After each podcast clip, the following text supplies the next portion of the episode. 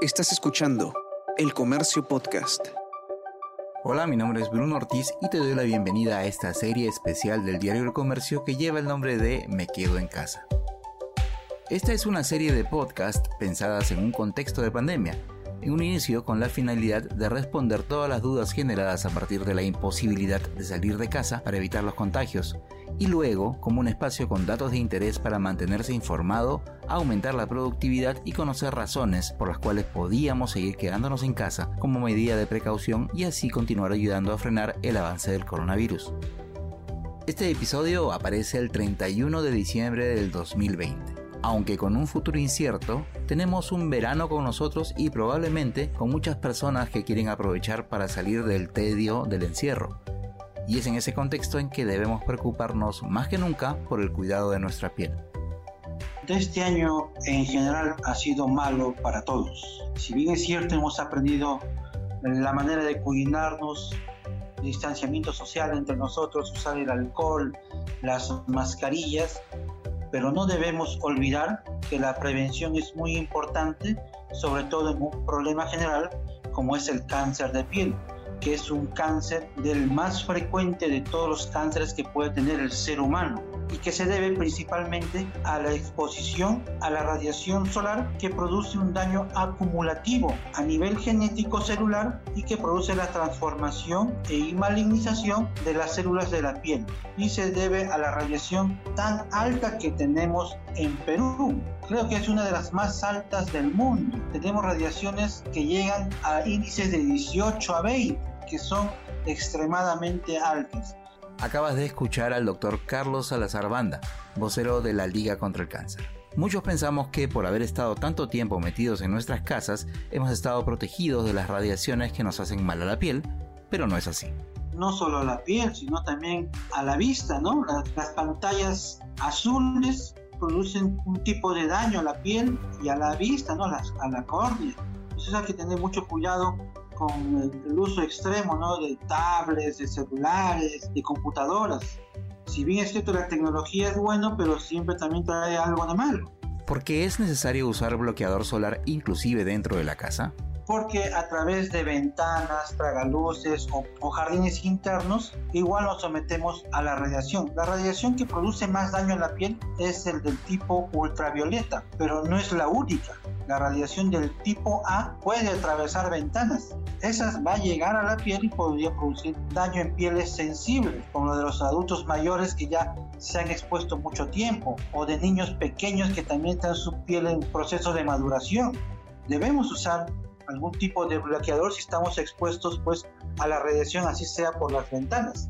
¿Cuáles son las principales recomendaciones en cuanto a protectores solares para usar dentro y fuera de la casa?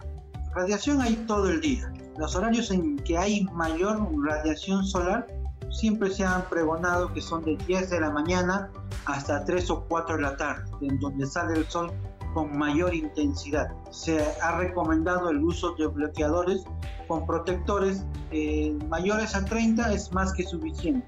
En general en el mercado vas a encontrar protectores con pantallas más de 50. Yo creo que es una buena opción, pero con que tengas un protector de piel mayor de 30 es más que suficiente. En casa también deben cumplirse esos horarios, ¿no? Si estás expuesto qué sé yo, pues a veces no quieres salir a socializar por estos motivos de la pandemia, estás en tu azotea preparando tus parrillas o juntándote con tu familiar y en esos horarios de 10 a 3 tienes que usar tu protector de piel. La recomendación es usarla 30 minutos antes de exponerte al sol y darte un retoque de los mismos dos horas después. Si de repente estás en casa y tienes la posibilidad estar en estas piscinas también que se pueden armar en las casas por no querer salir. Una vez que usas tu bloqueador, si te metes a la piscina, es recomendable al salir ponerte un retoque porque con el agua se pueden lavar estos protectores y ya no va a tener la eficiencia que tenían al inicio de, de la colocación. ¿Qué tipo de exámenes debemos hacernos para saber si nuestra piel está con la salud adecuada? El primer nivel de atención en general es el primer nivel de ataque en, temas de, prevención de la salud. Es un descuido que siempre hemos tenido pues en el país. Lamentablemente siempre que hay estas cosas de pandemia recién reaccionamos. Tenemos otras alternativas como la Liga contra el Cáncer, ¿no? que está ya atendiendo en horarios regulares de lunes a viernes de 8 a, 5 y los sábados también de 8 a 12 del día, en que podemos hacernos un chequeo preventivo eh, por especialista para ver este tema del cáncer de piel. Por lo menos debemos hacernos el chequeo una vez al año.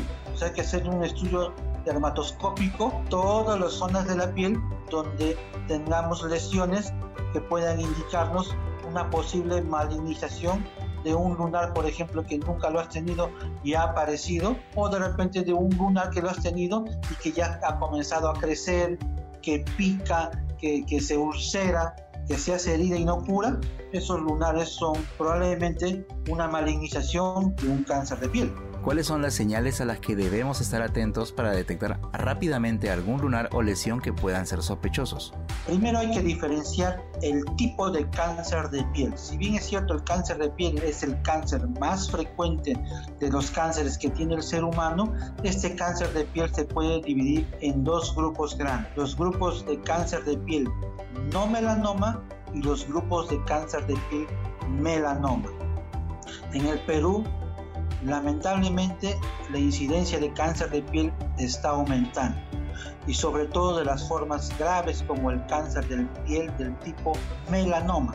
Cada año diagnostican mil casos nuevos de cáncer de piel del tipo melanoma, de los cuales 35 de esos pacientes fallecen porque llegan en estadios avanzados.